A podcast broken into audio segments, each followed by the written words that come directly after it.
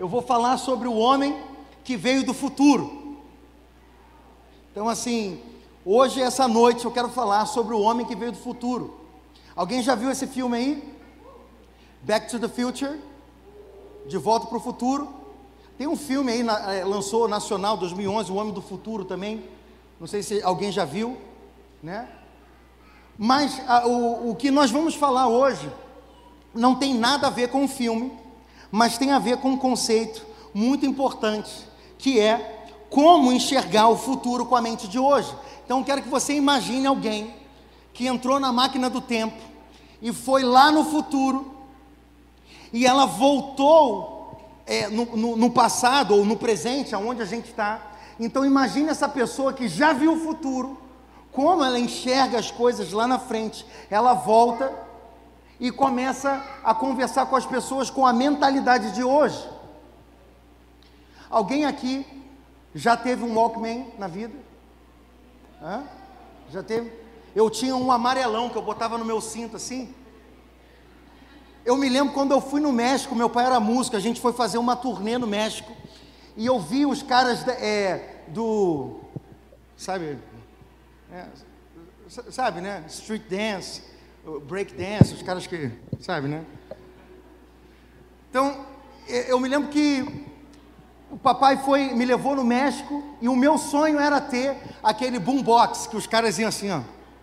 Né? Se lembra aquela aquele som, aquele aparelho que era tá rindo, né? Vai, vai, vai me chamar de cringe, né? Eu não sou cringe não, tá? Eu sou na verdade o verdadeiro hipster.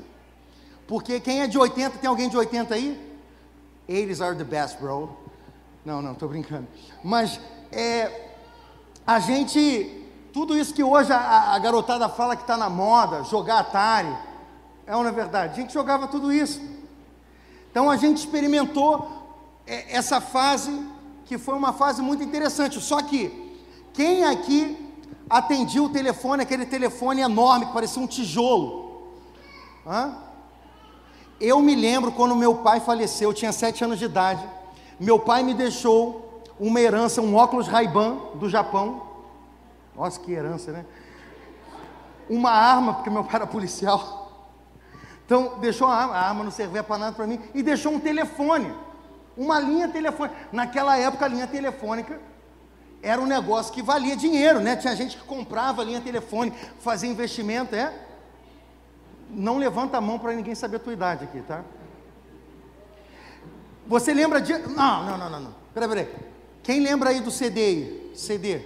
Inclusive a gente tem uns CDs aí, se você quiser comprar. Ué, por que tá, tá rindo por quê? Ah, pelo amor de Deus, aí. o áudio é muito bom, fala a verdade. Bem melhor do que esse negócio de Spotify aí, gente. Qualidade do áudio, eu falo para você quem é músico, tem de mixagem. Vale a pena comprar o CD. Pô. Valoriza aí, Love Store, tem CD ali, bem cringe legal para você. Mas você lembra do CD? Lembra aí do DVD? Quem lembra do DVD? Lembrou do DVD? E você alugava é, filme na Blockbuster? Não, não acredito que você alugava filme na Blockbuster. Sério mesmo? E se lembra que a gente pegava um monte assim para passar o fim de semana e pegava, devolvia lá naquela gavetinha, jogava assim um filme, aqueles VHS, DVD. Lembra disso? Agora pensa comigo, pensa comigo, que essa pessoa foi lá no futuro e ela viu e contou assim, voltou e contou para os caras assim: olha, é possível. Eu vi um aparelho pequenininho que cabe dentro do bolso, que dá para você botar o computador, todos os CDs que você tem aí na tua casa, dá para colocar dentro dele, ele cabe dentro do teu bolso, ainda dá para tirar foto, ele é uma câmera, ele filma, ele é um computador que você pode anotar todas as coisas, tem bloco de notas, você pode ter uma biblioteca inteira de livros, você pode ler livro aonde você for, e cabe tudo dentro de um negocinho pequenininho assim que cabe dentro do teu bolso. E ainda mais, você pode ligar para as pessoas dele, você pode falar com o mundo inteiro, e você pode fazer chamada em grupo com um monte de pessoas ao mesmo tempo. Os caras vão olhar para você e falar assim: hã? Como é que coloca todos os CDs dentro do bolso? Como é que pode alguém colocar todos aqueles filmes que eu alugo e eu ter um negocinho dentro que eu consigo assistir todos os filmes da locadora sem pagar nada. Não, isso daí é mentira, cara. Você está me enganando. Você não veio do futuro nada. Você é uma fraude. É muito difícil enxergar o futuro com a mente que você tem hoje. É muito difícil você enxergar o que Deus quer fazer na sua vida com a mente pequena que você tem natural. Agora, é mais ou menos, é tão difícil, tão difícil, quanto a história do menininho que chegou, é, é filho de um amigo meu, chegou é, é, para o pai assim e falou assim: Papai, como é, que eu, como é que vai ser? Eu vou casar. E como vai ser? Quem é que vai cuidar de mim? Aonde que eu vou morar? Você vai mandar a Tata para cuidar de mim? A babá, é, a, aqui chama Tata, né? Você vai mandar a babá, a babá vai cuidar de mim quando eu casar? Você vai mandar ela para cuidar de mim? Quem é que vai fazer comida para mim? Quem é que vai trocar minha fralda quando eu casar? Você pode estar tá tentando enxergar o teu futuro com a tua mente de criança hoje. E existem coisas que Deus quer fazer na sua vida. E Ele fala coisas para você, mas você não entende, porque você ainda tem a mente antiga. E por você ter a mente antiga, sabe o que, que acontece? Você não consegue, literalmente, enxergar o que Deus tem para a tua vida, porque você enxerga tudo com a tua mente carnal de hoje. Deus fala coisas espirituais na palavra dele, mas você não entende porque você enche a tua mente com as coisas desse mundo. E você tenta entender as coisas espirituais com uma mente carnal, e a Bíblia fala que as coisas espirituais se discernem no espírito. Então Deus tem, fala comigo, Deus tem uma vontade que é boa, perfeita e agradável. Só que eu tenho um problema: tentar enxergar o meu futuro com a mente carnal de hoje se torna impossível. Então o que eu preciso fazer? Eu preciso renovar a minha mente. Isso está em Romanos capítulo 12, de 1 a 2. Para que a gente possa viver essa expansão sobrenatural que Deus tem nos dado essa palavra. Quem crê nessa palavra que nós estamos num tempo de expansão? Irmãos, eu não estou falando somente da igreja, eu estou falando de você. Aliás, quando eu falo que Deus está expandindo a igreja, hello, eu não estou falando somente de parede, eu estou falando você, igreja. Nós somos igreja. Então, se Deus falou que Ele está expandindo a igreja, a Love Church, Ele está expandindo você, Ele está esticando você, Ele está ampliando a tua mente. Começa a estender as estacas da tua mente Começa a largar a tua tenda, porque Deus quer fazer você crescer e transbordar. Então, para que você viva a vontade de Deus, que é boa, perfeita e agradável, você precisa de algo. A Bíblia fala em Romanos 12: não vos conformeis com esse século. Século não é tempo, século está falando do mundo. Então, não se conformem com o mundo, com a sua filosofia, com a sua forma de pensar, mas transformai-vos pela renovação da vossa mente. Ali fala entendimento. Ah, para que experimenteis qual seja a boa, agradável e perfeita vontade de Deus. Amém? Então, Deus tem uma vontade que é boa, mas ela não é só boa, ela é agradável e ela é perfeita. Tem muita gente que para no boa. Mas a natureza de Deus, ela está em expansão. A natureza de Deus não conhece estagnação. A natureza de Deus, ela se revela de glória em glória, não de culto em culto. Não de conferência em conferência. Não de encontro em encontro religioso mas a glória de Deus se manifesta, a natureza dele se revela de glória em glória e mais glória, e, e, quanto mais eu contemplo a Ele, quanto mais eu busco a Ele, mais eu conheço da glória dele. E é a glória dele que nos transforma. Nós somos transformados à imagem dele por contemplar a ele. Eu me transformo naquilo que eu contemplo. Eu me transformo naquilo que eu adoro. I become what I behold. Eu me torno aquilo que eu contemplo. Isso está em Salmo 115. Salmo 115, verso 8 fala sobre os ídolos, que fala que os ídolos das nações são prata e ouro, é obra das mãos dos homens. E aí ele, a sequência fala: tornem-se semelhante a eles todos aqueles que os fazem e todos aqueles que neles confiam. Ou seja, a, adoração, e é por isso que é importante a, a, adoração. A adoração não é um ambiente de música, de entretenimento para preparar a palavra, não é, não é a música que, que amansa o coração para as pessoas ouvirem a palavra. Isso, esse não é o momento de adoração. Você está entendendo? O momento de adoração é o recheio do bolo é a cereja do bolo. É, talvez tem gente que fica falando assim, puxa, mas agora é o momento da palavra. Não, peraí, você não está entendendo. Você já perdeu a coisa mais importante. Porque a coisa mais importante é a presença de Deus. Nós adoramos porque entendemos que Deus habita no meio dos louvores do seu povo. Salmo 22, verso 3. Amém? A gente não fica cantando música para encher linguiça, irmão. A gente não repete porque a gente está sem repertório.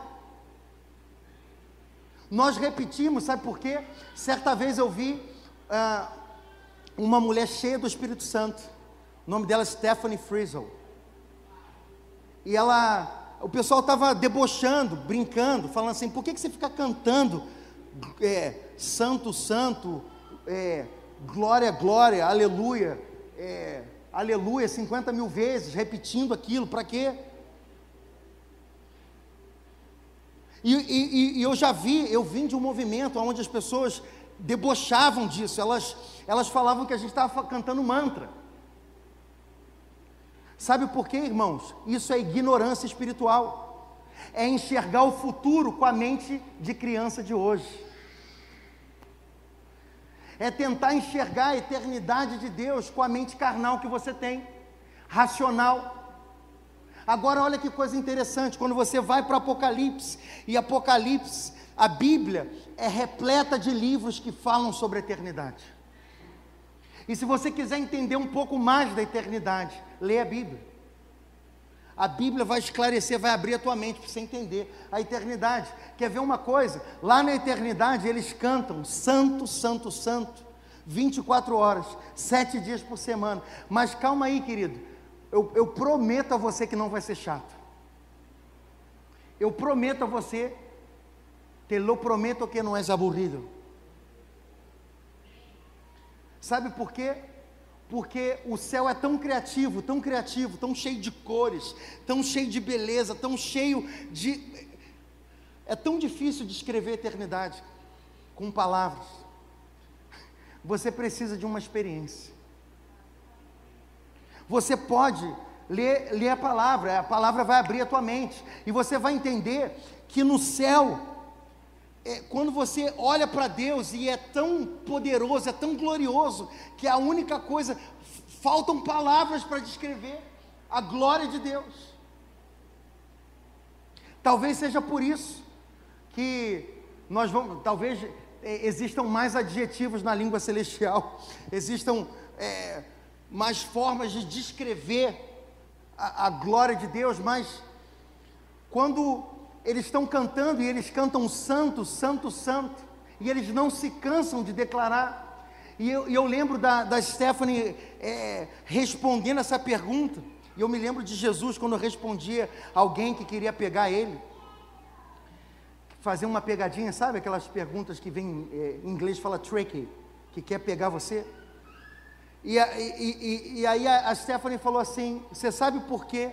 que eu canto e repito aquilo, não é porque Deus está surdo e que eu tenho que repetir para Ele ouvir, é porque eu preciso repetir aquilo até que eu me torne o que eu estou cantando. Uau! Uh! Isso é poderoso! Isso é transformador. Isso é alguém que entendeu a eternidade, não com a mente de criança, não com a mente carnal de hoje, mas entendeu através do Espírito Santo algo eterno. Porque nós adoramos, não é porque Deus está carente, sentado no trono. Puxa, hoje eu me sinto tão fraco. Alguém canta que eu sou poderoso para poder me sentir melhor? Não é que Deus está no trono e ele se sente sozinho e ele precisa de um pouco mais de motivação de ouvir o povo aqui na terra cantando para ele, para ele poder se sentir um pouco melhor. Adoração, nós declaramos, e tudo que nós declaramos a Ele volta para nós. Nós somos mais beneficiados quando adoramos do que o próprio Deus, que recebe a adoração. Na verdade, a adoração é o instrumento que transforma você. Talvez você está vivendo uma vida carnal, talvez você está passando por lutas, talvez você está vivendo uma vida pesada, dificultosa, porque na verdade o que você precisa é adorar. O que você precisa é orar, o que você precisa é fortalecer a tua vida espiritual, irmãos. A vida é um tripé espírito, alma e corpo. Tem muita gente que está fortalecendo o corpo, está cuidando das emoções, mas não está nem aí para o espírito. E eu quero dizer para você: o que vai permanecer, irmãos, é aquilo que não se vê. Aquilo que é eterno é justamente aquilo que os teus olhos não veem. A gente passa mais tempo na vida cuidando daquilo que a gente vê do que cuidando daquilo que a gente não vê. Segunda de Coríntios, capítulo 4, fala assim: "E colocando os nossos olhos naquilo que não se vê, porque aquilo que não se vê é eterno, e aquilo que se vê é passageiro." A gente passa muito tempo juntando coisas que se veem, trabalhando para obter coisas que os olhos veem. Mas na verdade você deveria construir coisas que os olhos não veem. Você precisa desenvolver uma mente renovada. Não se conforme, a palavra se conformar, tomar a forma de, não deixa o mundo te moldar. Não deixa o TikTok te moldar, não deixa o Instagram te moldar. Você é resultado sim dos posts que você está curtindo, das pessoas que você segue, dos livros que você lê, das séries de Netflix que você está assistindo. Olha, cuidado, eu não vou esquecer da musiquinha que minha avó cantava. Cuidado, olhinho, o que vê. Se lembra aí? Não precisa levantar a mão, senão vão descobrir a tua idade. Cuidado o boquinho que fala. Cuidado o ouvidinho que ouve. Você é o que você come. O que você está consumindo na internet é o que você vai se tornar. Pronto, falei. Não ia falar, mas acabei falando. Saiu. Foi mais forte do que eu. Porque o Espírito Santo está querendo falar contigo, irmão. Vou beber uma água.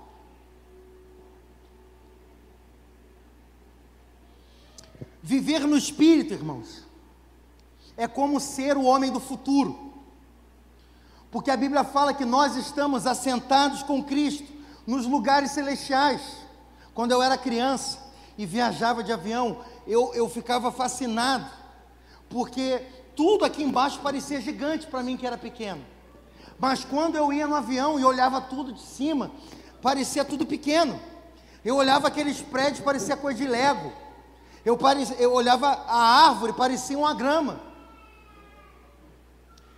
E aí eu entendi estar com Cristo nos lugares celestiais. Eu entendi uma coisa: que quando você está com Jesus, você enxerga as coisas de uma perspectiva diferente. Em Israel, todos os homens, os mais fortes, os guerreiros mais hábeis, inclusive Saul, líder de todos, tinham medo de Golias. Mas Davi era um cara que andava em intimidade com Deus. Ele conhecia Deus de uma forma íntima. Então, imagina que Davi era estava aqui com Deus, estava nas alturas com Deus. Ele era pequenininho aqui de estatura, mas espiritualmente ele era um gigante. Então, quando ele chega ali e ele vê aquela situação e aquele é, filisteu gigante afrontando ao povo de Israel, ele não enxerga igual todo mundo estava enxergando, de baixo para cima, mas ele enxerga Golias da perspectiva de Deus para baixo. E ele olha para Golias e fala: Quem é você para falar assim com o povo de Israel? Porque a estatura dele natural era pequena, mas aqui dentro ele era um gigante. Deus quer mudar sua perspectiva. Deus quer fazer você um homem, uma mulher do futuro, alguém que enxerga as coisas no espírito, alguém que está adiantado nos tempos, alguém que consegue enxergar as coisas que as pessoas não estão enxergando. Então, irmãos, viver no espírito é ser um homem do futuro, Joe. Eu brinquei ali, de outro mundo. Né? Horrível, né?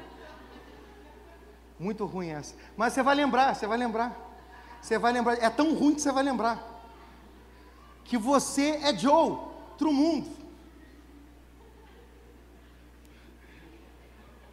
Porque quando você caminha no espírito, você enxerga coisas que as pessoas não estão enxergando. Você viu um aparelho que coloca no bolso que cabe todos os CDs, todos os discos da sua avó, todos os filmes, toda a biblioteca cabe tudo dentro do bolso.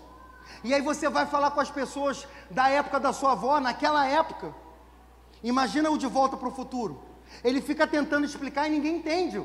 Ninguém entende alguém que anda no espírito. Ninguém entende. Você vai conversar com alguém que, que está vivendo nas alturas com Deus. Ele, ele começa a conversar com as pessoas. As pessoas acham que ele é maluco. Porque ele está adiantado nos tempos. Ele está vendo as coisas que ninguém está enxergando. Tem gente que acha que eu sou meio fora da casinha. Porque aqueles que andam com Deus são sonhadores. Aqueles que andam com Deus enxergam as coisas como que elas já existem. Eles conseguem enxergar as coisas com tanta fé, porque eles já viram. Já é uma realidade para eles. Irmãos, quando eu falo para vocês de uma base missionária enviando pessoas, eu já vi. Eu já andei nela, irmãos. Parece que eu sou um homem do futuro falando com vocês. É somente pelo Espírito que você vai entender. Se você enxergar as coisas de Deus com a mente carnal, vão parecer loucura. Elas parecem que não. que é Joe, outro mundo. A Bíblia fala sobre você ser cristão e você sediou para o mundo. É, Efésios capítulo 2, você vai entender que Paulo está falando aqui, a igreja em Éfeso. Efésios 2, 19. Achou aí? Assim, já não sois estrangeiros, nem forasteiros, mas co-cidadãos dos santos e da família de Deus. Ou seja, nós que estamos aqui na terra, nós somos, somos cidadãos do reino de Deus, da nova Jerusalém celestial. Então nós caminhamos aqui como forasteiros nesse mundo, como estrangeiros, porque a nossa pátria é lá de cima, irmão. Por isso que é, é estranho, né? Você vai falar isso com uma pessoa que não entende a realidade espiritual, ela vai falar assim: você é Joe mesmo. Como assim a tua pátria é lá de cima, cara? Você está esquisito demais. Sua conversa está muito estranha. É porque se você ficar explicando para um menino, para uma criança que hoje ele tem babá, hoje ele tem alguém que leva ele, busca na escola. E, e, e, esse menino, se você tentar explicar para ele, falar assim: olha, na verdade você não vai precisar de ninguém para cuidar de você, porque você não vai usar nem fralda. Você não vai estar na escola, ninguém vai precisar ir buscar você na escola, você vai dirigir. Ah, eu vou dirigir? Como assim? É, você vai dirigir. Porque hoje essa criança não se enxerga assim, mas lá no futuro isso vai ser perfeitamente normal. Existem coisas hoje que parecem loucura, mas no futuro que Deus já viu para você, elas são altamente normais. Talvez você não consiga se enxergar como Deus já te viu. E o grande problema é que você está stuck, você está preso no seu passado ou no seu presente. Você não consegue levantar a cabeça e olhar o que Deus tem para você lá na frente. Deus tem grandes coisas para você. Hebreus capítulo 11. Abra sua Bíblia comigo aí em Hebreus capítulo 11. Aleluia. Hebreus 11, verso 13.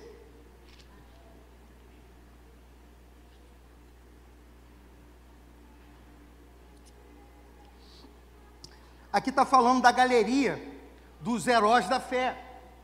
Então, no verso 13 fala que todos estes morreram na fé. Todos estes quem? Está falando sobre Abraão, está falando sobre vários homens de Deus que eram heróis da fé. Amém? Então, todos esses morreram na fé, não alcançaram as promessas, viram-nas de longe e as saudaram. Os homens de fé conseguem enxergar as promessas de longe, mesmo que eles não vivam elas, eles sabem que Deus é o Deus de Abraão, Isaac e Israel. Eu falo Israel porque Jacó mudou de nome, tá? Então, Deus é o Deus de Abraão, Isaac, talvez você conheça Abraão, Isaac e Jacó. Mas Jacó não é Jacó, é Israel, tá?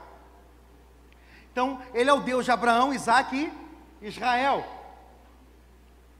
Ele é um Deus de gerações. Existem promessas que Deus fez para minha avó e não se cumpriu na minha avó, mas se cumpriu em mim.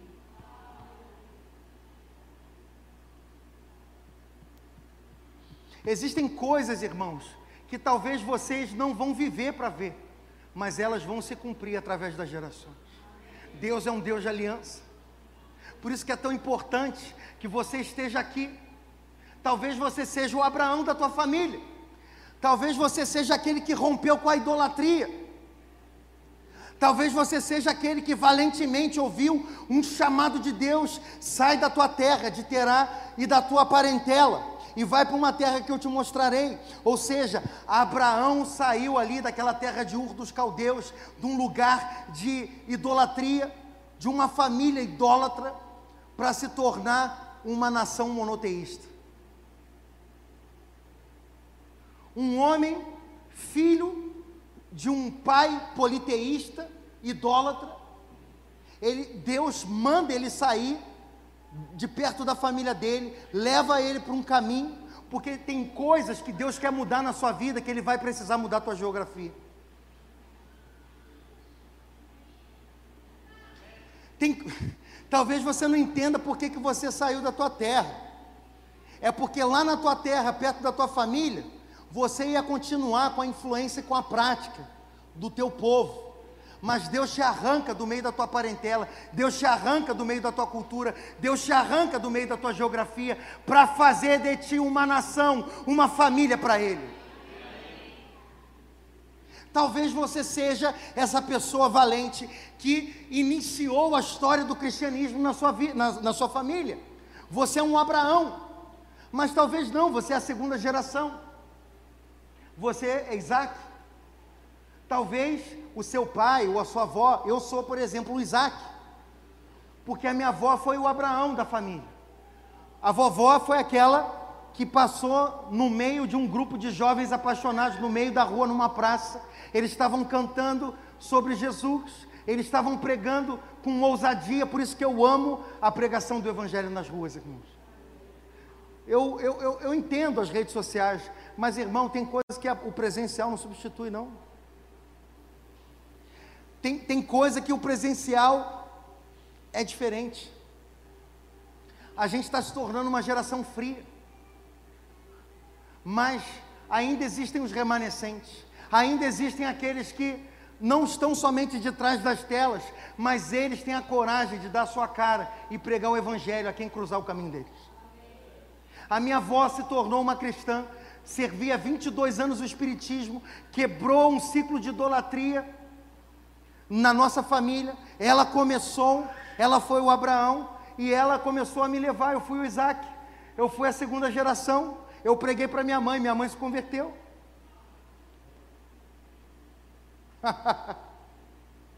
eu não sei que geração você é. Talvez você seja a geração, a terceira geração, como foi Jacó. Mas o importante, irmãos, é você entender uma coisa: as promessas de Deus se cumprem independente de cronologia, porque Deus não está preso numa linha de tempo, Deus é eterno de eternidade a eternidade, e a palavra dele se cumpre de geração a geração. Portanto, irmão, se posicione, porque o que você está fazendo hoje, ei, você não está entendendo. Eu vou, eu vou explicar para você. Coloca a mão no teu coração e fala assim: Deixa o Espírito Santo me ministrar agora.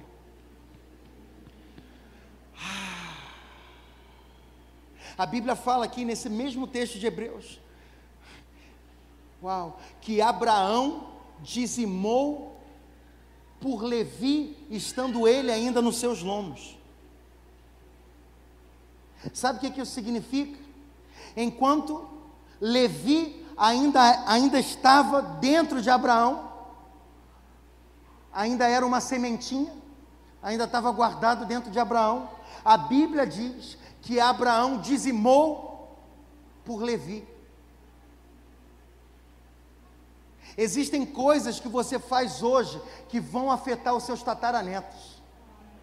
Existem ofertas que você dá hoje que Deus vai ouvir sobre as suas gerações.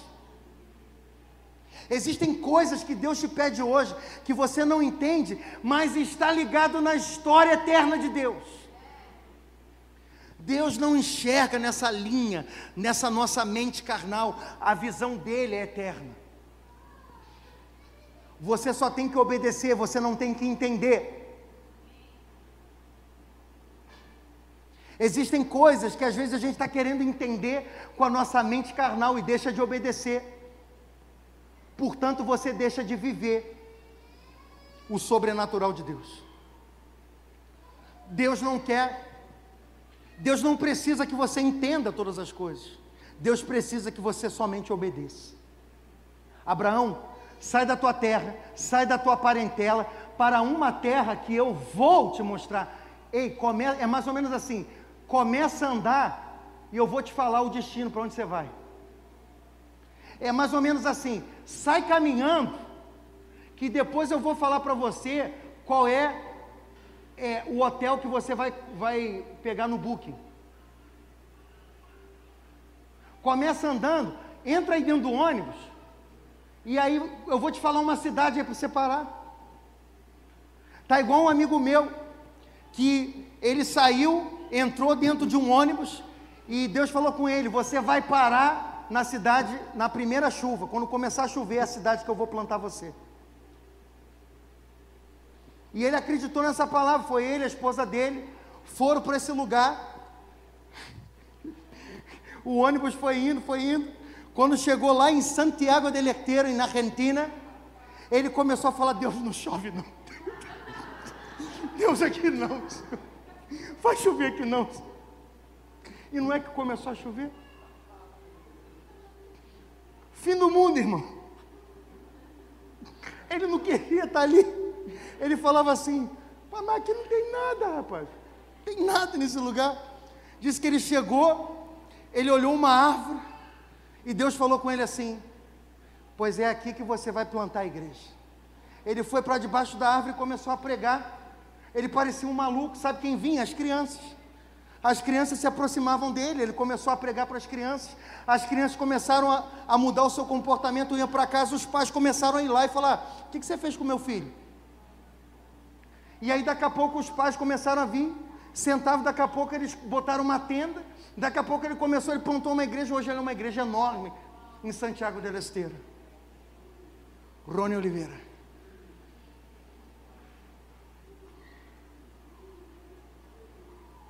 Irmãos, você só precisa obedecer, você não precisa entender. Às vezes você dá muita desculpa para Deus. Ah, Deus, quando você me mostrar onde, aí de repente eu te obedeço. Não, acabou. Ele vai chamar outro.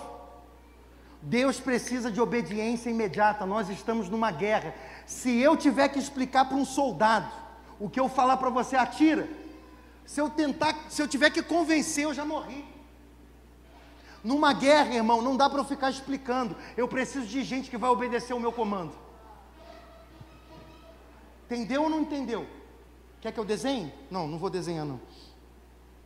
Se eu fosse você no futuro, vamos colocar assim, se você fosse no futuro, na eternidade, o que você voltaria para contar aos seus amigos e familiares? Esse é um ponto interessante. Se você fosse lá no futuro, o que você diria para as pessoas que você ama? Eu me lembro, e, e eu acho que é importante você, você fazer esse exercício, você, quando estiver perto de pessoas sábias, pessoas inteligentes, faça boas perguntas, não perca o seu tempo jogando conversa fiada. Aproveite as pessoas que podem te dar algo. Eu sempre fui uma pessoa sedenta. Eu conheci um homem no Panamá, um homem extremamente sábio, e ele falou: Eu vou te mentorear. E, e ele começou a, a nos mentorear, e ele participou do projeto da plantação dessa igreja conosco. Ele nos auxiliou com a sua experiência, o nome dele é Mike Stevens. E eu me lembro que eu virei para o Mike e eu fiz aquela pergunta, você sabe o One Million Dollar Question? Você sabe aquela pergunta de um milhão de dólares? Eu acho que essa valia mais. Eu olhei para ele e falei assim: ele era um cara que já tinha plantado muitas igrejas, ele era pastor de pastores, ele foi um cara que foi fuzileiro naval na, da Marinha Britânica, um cara cheio de experiência. E a gente precisa de conselheiros. A Bíblia fala que na multidão dos conselhos habita a sabedoria. Não é à toa, irmãos, que lá em Israel existia uma cultura os anciãos, os líderes da nação, estavam na porta da cidade. E eles tomavam as decisões nas portas da cidade. Então, os anciãos estavam na, nas portas. E ali você consultava, ali você pedia conselho, ali você pedia instrução. Não é à toa que os anciãos eram conselheiros. Porque respeita alguém com cabelo grisalho. Respeita, irmão. Tá, sabe o que está faltando? Está faltando honra na nossa cultura. Respeita também aqueles que perderam o, cabelo também. Mas a, a, a Bíblia, a, a Bíblia nos ensina essa cultura de honra, irmãos. Então, você pega essas pessoas que já são vividas, e eu vejo às vezes assim, meu filho mesmo, eu falo, meu filho, não faça isso e tem coisa parece que ele quer fazer para dar errado para ver que eu estava certo. Quantas coisas, você não precisa levantar sua mão, mas quantas coisas o teu pai e tua mãe falou e você pensou depois, ah, se eu tivesse ouvido a minha mãe, ah, se eu tivesse ouvido meu pai. Porque existe uma ordem natural da vida, irmãos. Existem pessoas que não são o homem do futuro, mas já viveram isso. Porque o mundo é cíclico, diz Eclesiastes. O mundo dá voltas, se repete, não existe nada novo debaixo do céu. Então tem coisas que já aconteceram que você vai ser tolo se você tentar fazer isso é, se repetir, porque vai dar errado, irmãos. Eu, eu, eu não vou conseguir não falar, mas vou ter que falar porque eu não posso me calar, irmãos. Não deu certo em Cuba, não deu certo na Rússia. Você acha que vai dar certo aqui? Não deu certo na Argentina, não deu certo na Venezuela, irmãos. Tem coisa que é burrice você ficar tentando. A gente precisa aprender com os erros do passado. É idiotice ficar repetindo o erro. Não estou dizendo aqui o, o que é o melhor, mas simplesmente estou falando, preste atenção na história, preste atenção no que já aconteceu na humanidade, não repita os mesmos erros do passado, ok? Einstein dizia que é uma tolice você tentar obter um resultado diferente mantendo a mesma equação. Se você ficar batendo na tecla da mesma equação, você vai reproduzir os erros do passado.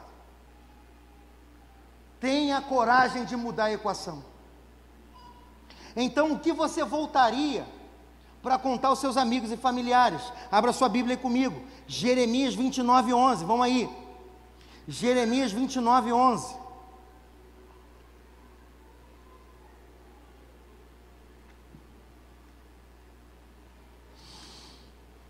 O povo estava cativo, ok? O povo estava, foi levado cativo na Babilônia. E, e, e Deus dá um, uma instrução ao seu povo através do profeta, falou: olha, quando você está numa transição, quando você está num cativeiro, não é a tua terra, correto?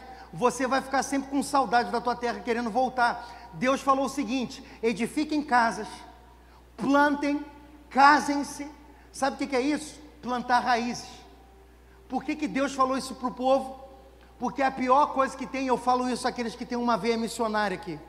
A pior coisa que tem é que o missionário, eu tenho um coração missionário.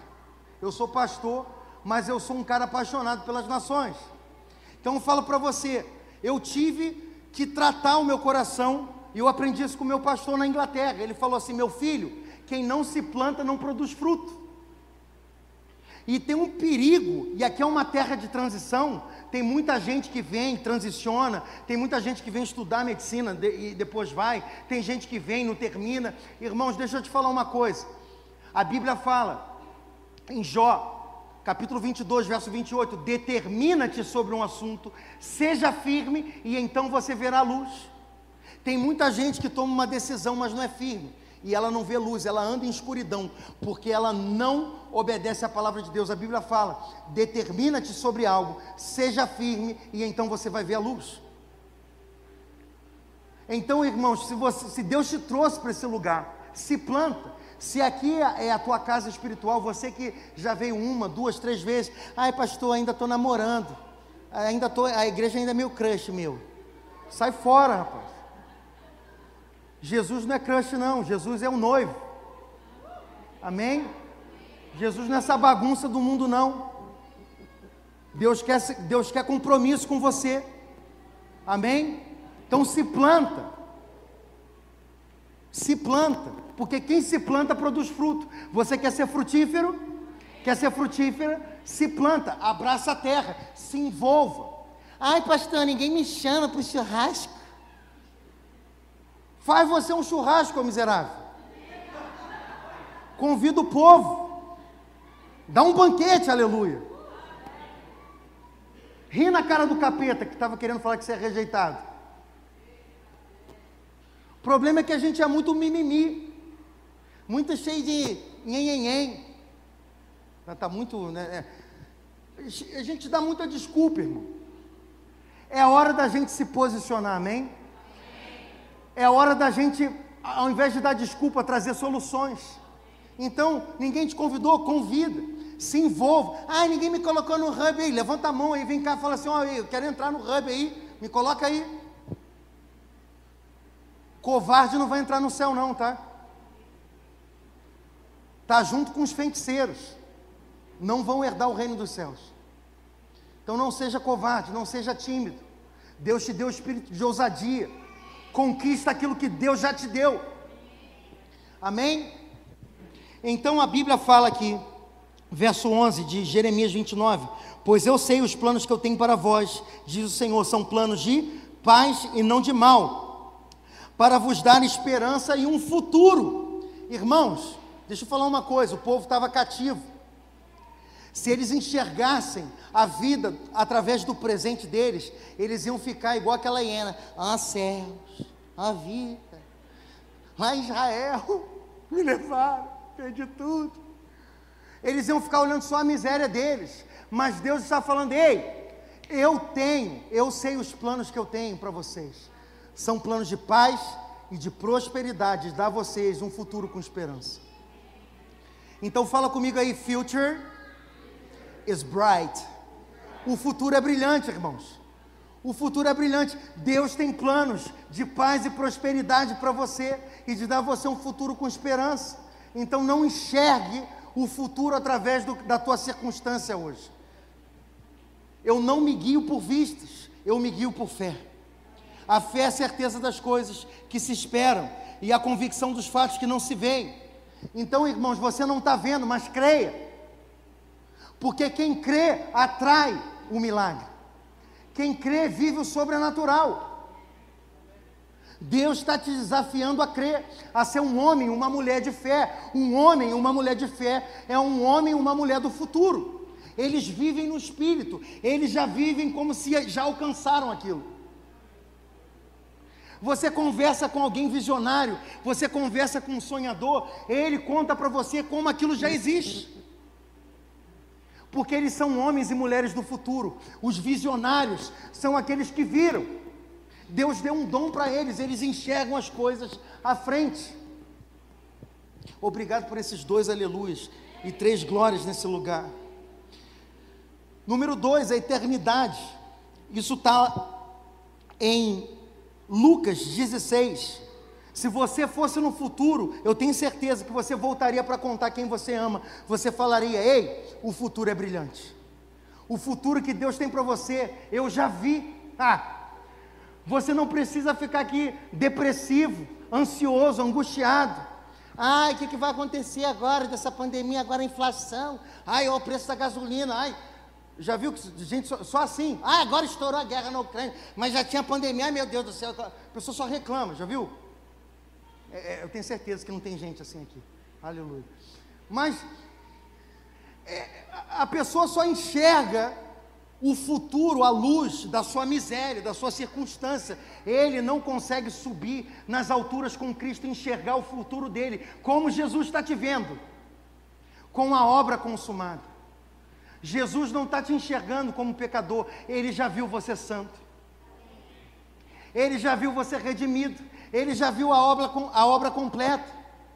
Ele não está enxergando você como esse espelho quebrado, ele está enxergando todas as coisas perfeitas em Cristo Jesus.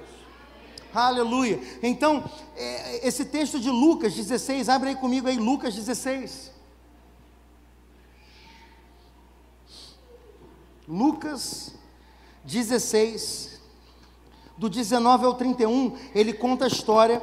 Havia certo homem rico que se vestia de púrpura, de linho, finíssimo. Vivia todos os dias, regalado esplendidamente.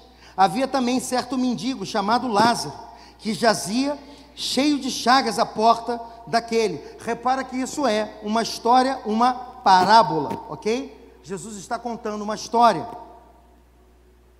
Sempre que Jesus contava uma história, ele tinha uma verdade espiritual por detrás daquilo, ok? Ele estava é, ensinando, é, não era literal, mas era uma verdade espiritual, ok? Então, ele tinha o rico e tinha o mendigo, ok? O Lázaro. E desejava alimentar-se com as migalhas. O mendigo queria se alimentar com as migalhas que caíam da mesa do rico. Os próprios cães vinham lamber as suas chagas. Morreu o mendigo, foi levado pelos anjos para o seio de Abraão. Morreu também o rico e foi sepultado. 23. No inferno, estando em tormentos, ergueu os olhos e viu de longe Abraão e Lázaro no seu seio. Então clamou: Pai Abraão, tem misericórdia de mim. Então preste atenção. No inferno, estando em tormentos, ergueu os olhos e viu de longe Abraão então, quem estava vendo de longe Abraão, Abraão e Lázaro, quem era? O que foi sepultado, o rico. Então, ele ergueu os olhos e ele viu Abraão e ele viu Lázaro, de longe, ok? Fala comigo, de longe, não era pertinho, ok? Então, de longe. Então chamou o pai Abraão, tem misericórdia de mim e manda que Lázaro molhe na água a ponta do seu dedo e me refresque a língua, pois estou atormentado nessa chama. Então pensa, irmãos, que a Bíblia fala que aos homens é dado somente uma vida, depois a morte e depois o juízo, ok? Então, biblicamente, não tem como você ter uma segunda oportunidade. A vida é só uma ficha. Use e aprecie com moderação. Não tem como você voltar e ter outra vida. Você não é gato, tá? Que o pessoal fala que tem. Não, não tem esse negócio de várias vidas. Biblicamente não existe reencarnação. Ok? Então é só uma vida. E ponto final. E então, esse rico, falando: Olha, eu estou aqui, está quente, preciso, refresca minha língua. Muito calor. Mas Abraão respondeu: Filho, lembra-te que recebeste teus bens em vida, e ao, ao passo que Lázaro somente males, mas agora ele é consolado e tu atormentado. Existem pessoas que, que recebem muitos bens e são confortados, e outros que sofrem mais. Mas aqui ele está falando assim: agora, na eternidade, esse cara está sendo consolado, e você que foi confortado agora está sofrendo. E aqui ele fala assim: além disso, está posto um grande abismo entre nós e vós, de sorte que os que quisessem passar daqui para vós não poderiam, nem os que daí passar para cá. Respondeu ele: Rogo-te, ó Pai, que mandes a casa do meu pai, pois tenho cinco irmãos, e que eles, e que ele lhes dê testemunho, a fim de que não venham para esse lugar de tormento. Então, olha só, esse cara foi no futuro, ele queria voltar para os familiares, falar: Eu tenho cinco irmãos, deixa eu voltar lá e avisar a eles que existe um inferno, existe um lugar de tormento. Olha a resposta. Disse-lhe Abraão: Eles têm a Moisés, os profetas, ouçam-os. Disse o rico: Não, pai Abraão, mas se algum dos mortos fosse ter com eles, eles iam se arrepender. Respondeu Abraão: Se não ouvem a Moisés e os profetas, também não vão acreditar, ainda que um morto volte à vida para pregar a eles. Então, irmãos, essa história de voltar do futuro, falando para os familiares, não dá mais. Mas o que você falaria indo no futuro, voltando para os familiares e falar? O que, que você falaria para eles? Talvez você falaria: Ei, o inferno é real mas o céu também é real, se decida agora. Você não sabe nem o dia nem a hora, você não sabe o que vai acontecer quando você botar o pé na calçada lá fora. Se posicione agora, tome uma decisão agora. Hoje é o dia da tua decisão, irmão. Irmã, hoje é o dia da tua decisão. Não vai vir um homem do futuro para te avisar. Agora, eu estou pregando para você. Se você não ouviu é, o que Moisés falou, se você não ouviu o que os profetas falou, é, falaram, se você não ouviu o que o pastor está pregando, tão pouco você vai ouvir um morto que volta para falar. Então é hoje que você tem que tomar sua decisão, porque o céu é real, o inferno é real também, a eternidade é mais real do que você pensa. Número 3, vive intensamente para Deus, todos os dias. Talvez você voltaria e falaria: gente, vale a pena. Gente, vale a pena viver por Jesus. Hoje eu estou aqui na eternidade. Existe uma eternidade. Hoje, aqueles, toda, toda, toda dor, todo sofrimento, toda luta não há de se comparar com o eterno peso de glória que há de ser revelado. Ei, já se revelou. Eu vivi isso. Eu estou voltando agora para contar para vocês. É real. Quem já viu aí aquele filme Heaven is for real? O céu é real. Irmãos, é real, a eternidade é real. Talvez se você fosse lá na eternidade, você voltaria para desesperadamente, você não ia se calar mais, você ia pregar para cada pessoa que cruza o teu caminho, todos os dias você ia pegar o celular, você ia fazer stories, você ia desesperadamente pregar o evangelho, porque você ia pensar nas pessoas que estão indo para o inferno. Pouco se fala hoje nas igrejas sobre o inferno, mas você falaria, sorria mais. Que mais você falaria? Perdoe mais. Eu eu vi o meu irmão antes de morrer. Deus me falou para ir no Rio de Janeiro, eu fui lá, dei um abraço nele. A minha irmã me abraçou chorando. Depois, ela falou assim: Você abraçou o nosso irmão, mas eu ter, ele morreu e a gente estava brigado. perdoe mais. Não vale a pena. Não vale a pena. Existem coisas, existem coisas que são tão pequenas. É uma mente medíocre. Você não perdoar, você precisa perdoar, porque com a mesma medida que você julga, você vai ser julgado. Se você quer ser perdoado por Deus, perdoe. Amém? Quer ver outra coisa? Se eu pudesse ir lá no futuro e voltar, eu ia falar hoje para as pessoas: fala, leva a vida mais leve. Sabe, não leva tão a sério as coisas, às vezes a gente briga, se ofende tanto, não é não? Qualquer coisa, ai, tudo é um motivo de briga, tudo é um motivo de confusão. Então, você começa a enxergar a vida à luz da eternidade, você começa a ver que não vale a pena, irmão. Certas brigas não valem a pena. Ok? Você precisa então começar a enxergar as coisas desde a mente de Cristo. Quer ver outra coisa? Você voltaria e falaria: seja generoso, use todos os seus recursos para ganhar almas, porque no final é isso que vai contar. Quer ver uma coisa? Quando chegar lá na frente, lá no futuro, você vai descobrir que tudo que Deus te deu nessa vida não era teu. Você era um mordomo e Ele vai cobrar de você. Ele vai perguntar: e aí? Aquelas coisas que eu te dei. Ai, mas eu estava querendo construir isso, queria fazer isso, eu tinha, queria realizar isso.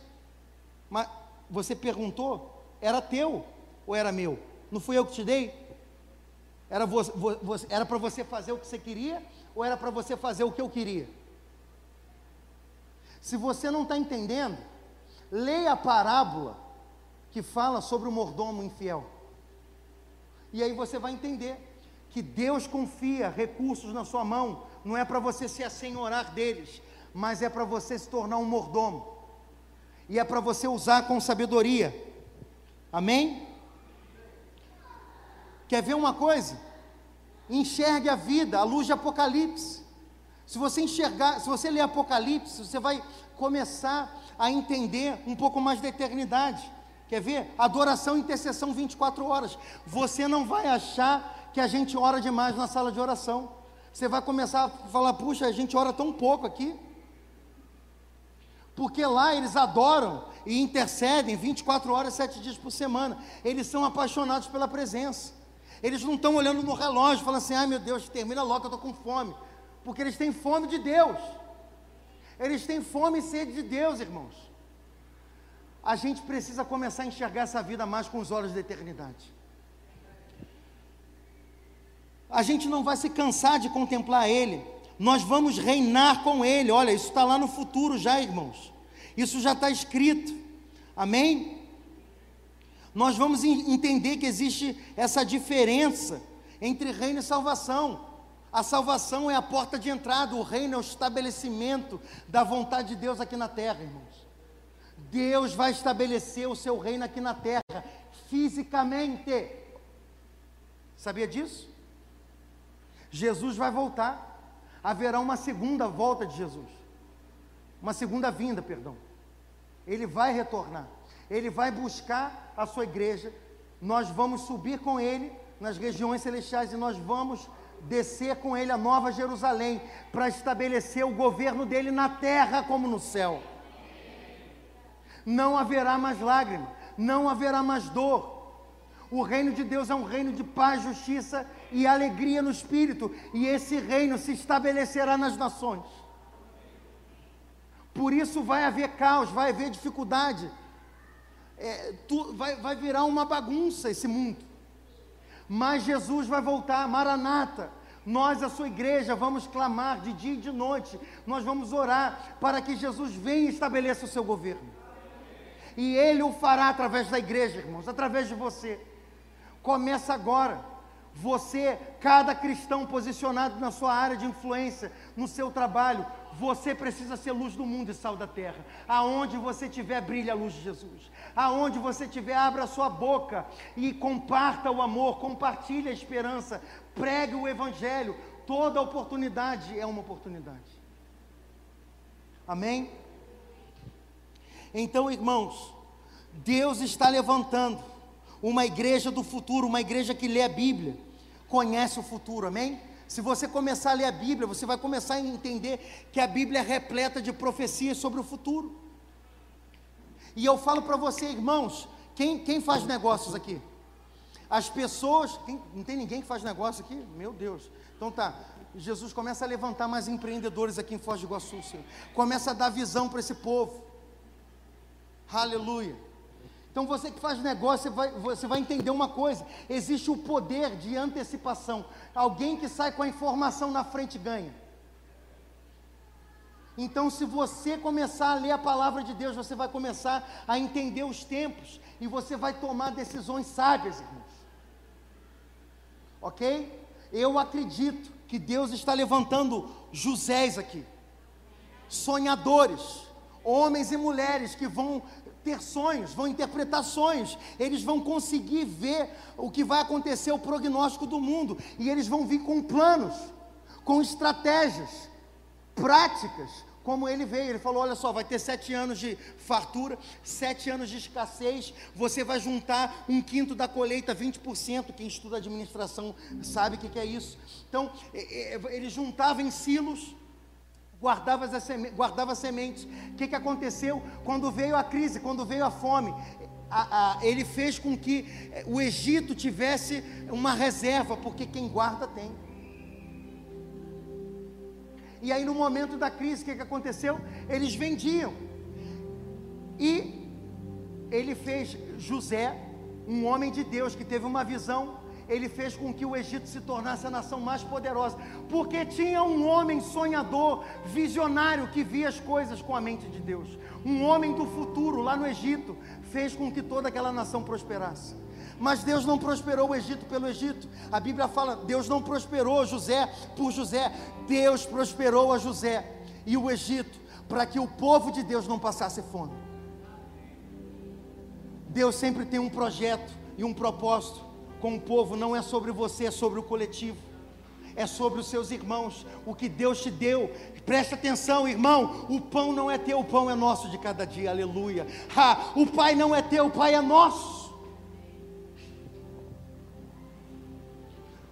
Esse egoísmo não combina com o evangelho. Nós somos uma família. Amém?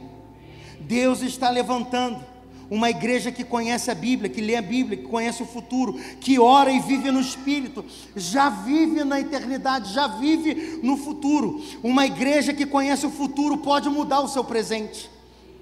Quem conhece o futuro sai na frente, irmãos. É um privilegiado.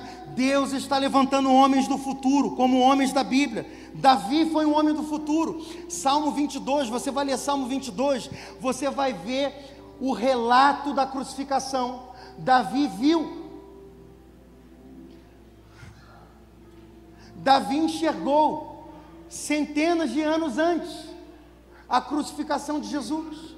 Sabe o que é isso? Um adorador vive no ambiente da eternidade. O ambiente da eternidade é uma linha do tempo que une presente, passado e futuro.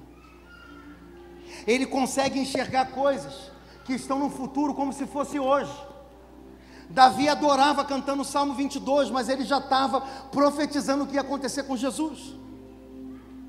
São homens que vivem no futuro, os homens de Deus, os homens que vivem no Espírito, eles são adiantados no tempo. Esses homens se tornam líderes, como José. José teve um forecast, uma previsão de 14 anos à frente. O que aconteceria se você enxergasse o que vai acontecer daqui a 14 anos? Está todo mundo preocupado e o dólar vai subir, vai descer. Imagina você consegue enxergar. Deus te mostra as coisas. Você toma decisões baseadas no que Deus vai te mostrando. Deus está levantando líderes assim. Deus quer te levantar como um líder assim. E você vai falar: Eu não sou um líder. Você é um líder. Cada um de vocês é um líder. Deus está levantando líderes aqui nessa casa.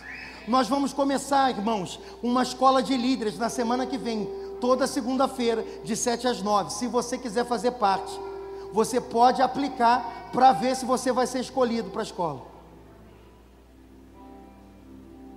Mas eu espero que você tenha vontade de crescer. Nós queremos investir em vocês. Mas uma das coisas é compromisso, constância, porque uma das marcas de uma pessoa madura, de um líder, é que ele é disciplinado e constante. Então, eu acredito que Deus quer te levantar como líder, porque minimamente você tem que ser líder da tua vida. Se você não lidera nem a sua vida, coitado de você. Então, todos nós aqui precisamos de skills, habilidades de liderança, amém? Amém? Deus está levantando uma igreja que lidera, irmãos. E você faz parte dela. O mundo precisa de líderes. O mundo precisa de líderes inspiradores, líderes que amam o Senhor e que dão a direção para as pessoas através da palavra de Deus. Você é esse líder. Deus quer te levantar como um libertador. Líderes trazem esperança. Líderes andam com Deus, recebem visões. Esses líderes é, são homens e mulheres do futuro. Vocês são essas pessoas. Eles são libertadores. Você traz resposta no meio de uma crise. Quem traz a solução no meio da crise lidera, irmãos. O mundo está um caos. Não existe oportunidade melhor do que agora para se levantar uma igreja que lidera. O mundo carece de pessoas inspiradoras, o mundo carece de pessoas que lideram com a liderança de Jesus. E Deus quer te levantar nessa geração. Esse é o seu dia, essa é a sua hora, essa é a sua decisão. Deixa Deus te usar. Deus quer te usar com o que você tem na sua mão. Deixa de desculpas, Deus é contigo, amém? Abre a sua boca, profetiza. O mundo precisa de líderes desse caos, desse cenário.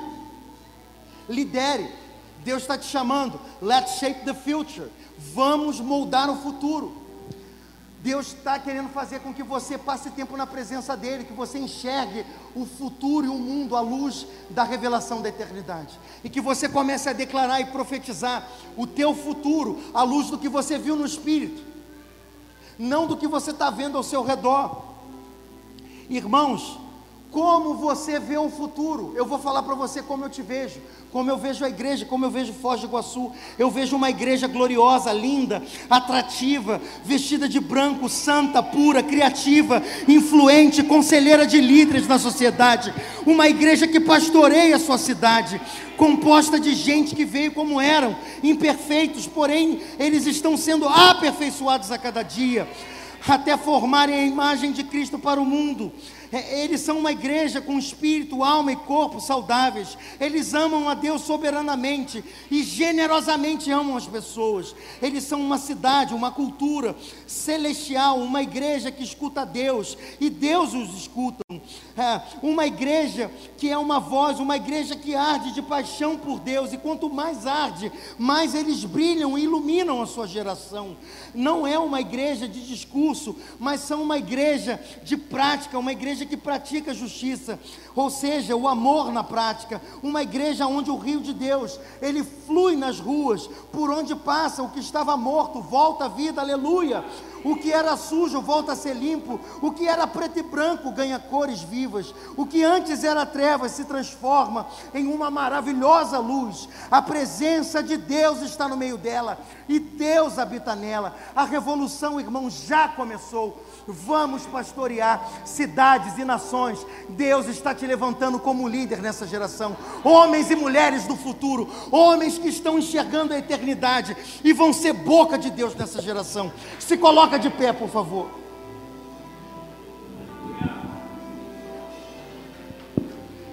Cheira Feche os seus olhos. Deixa Deus te mostrar o futuro. Feche os seus olhos agora. Não existe nada místico em fechar os olhos, é porque quando eu peço para você fechar os olhos, você se desconecta de qualquer coisa que pode distrair a tua mente, e você se concentra somente em Deus, somente naquilo que Ele vai ministrar no teu espírito. Vem Espírito Santo aqui nesse lugar. Nós agradecemos pela tua doce presença que está se movendo nesse salão. Pai, começa a levantar uma igreja ousada. Começa a levantar uma igreja que é entendida nos tempos. Levanta uma igreja profética, Senhor. Uma igreja que consegue enxergar mais à frente, uma igreja que não está presa no seu passado, uma igreja que não está afundada no seu presente, mas uma igreja que se move em alta velocidade em direção a Cristo. Vem Espírito Santo, abre a nossa mente agora, ilumina os olhos do nosso entendimento. Vem Espírito Santo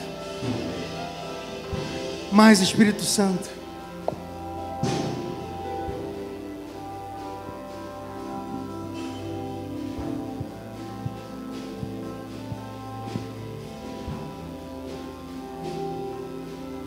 O subindo, subindo, subindo, subindo, subindo, subindo,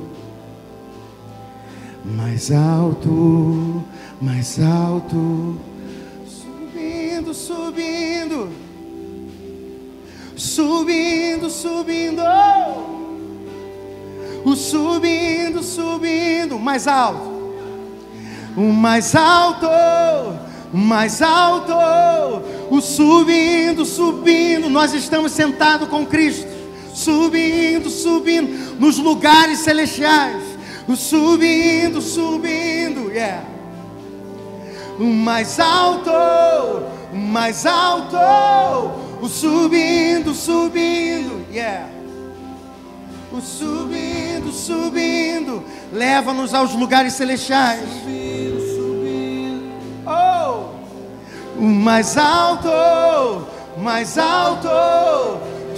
Nós estamos deixando todo o peso e pecado que nos impedem de subir.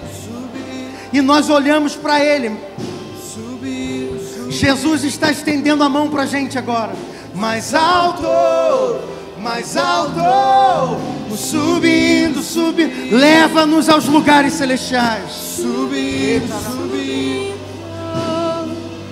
subindo, subindo,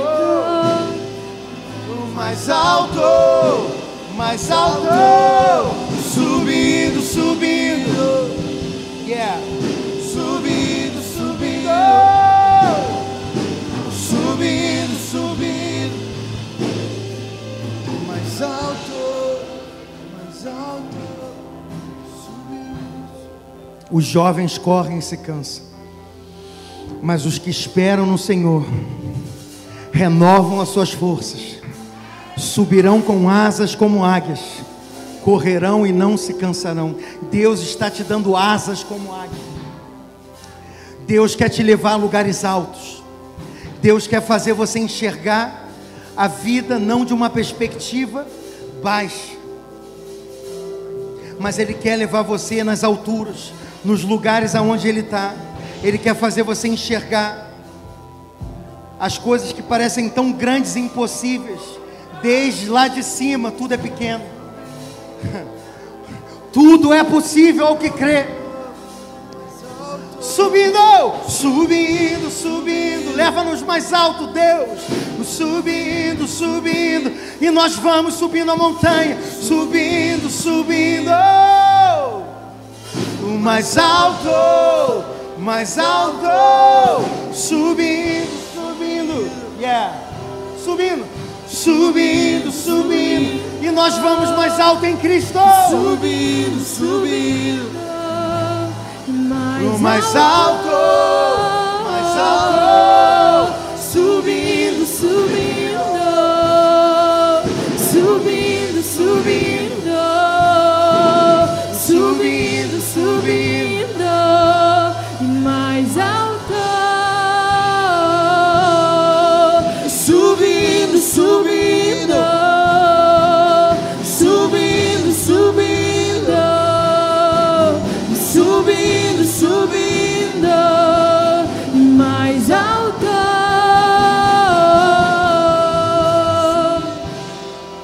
A gravidade quer te jogar para baixo.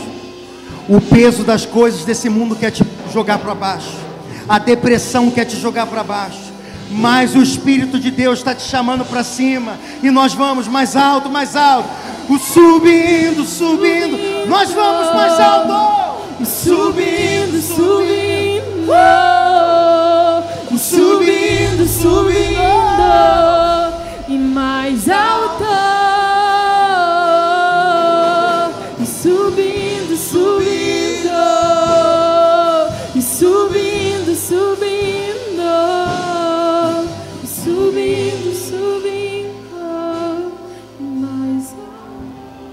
Talvez seja a primeira vez que você entrou nesse lugar, mas Deus falou poderosamente com você.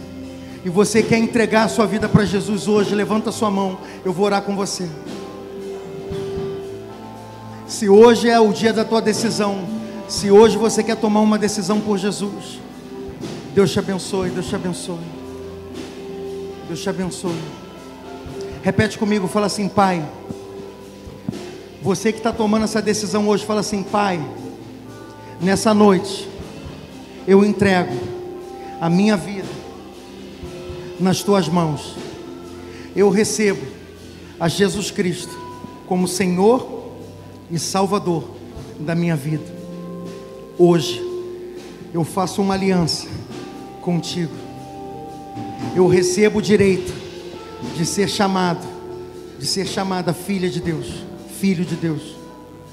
E hoje eu convido o Espírito Santo para dentro do meu coração, para me ensinar a ser um discípulo e uma discípula de Jesus, para a glória do Pai, no nome de Jesus. Amém. Você pode aplaudir ao Senhor, porque aonde um pecador se arrepende, tem festa no céu. Amém? Aleluia. Subindo, subindo. Que o Senhor Jesus te abençoe. Você é abençoado quando você entra. Você é abençoado quando você sai. Você vai sair daqui voando, irmão. você vai sair daqui nos lugares mais altos. Você não vai enxergar as coisas igual um suricate, igual um javali, porque Deus te fez um leão, porque você é filho do leão da tribo de Judá. Talvez você, igual no filme do Rei, do Rei Leão, ele passou muito tempo convivendo com javali e suricate, e ele esqueceu de quem ele era. Mas hoje, Deus está te lembrando que você é filho do leão da tribo de Judá. Portanto, você, assim como o leão ruge e ele domina, Deus está te chamando para liderar. Deus está te chamando para governar. Ei, lidere as pessoas aos pés, lidere as pessoas aos pés, lidere as pessoas aos pés, lidere as pessoas aos pés, lidere as pessoas aos pés, lidere as pessoas aos pés, lidere as pessoas aos pés, lidere as pessoas aos pés,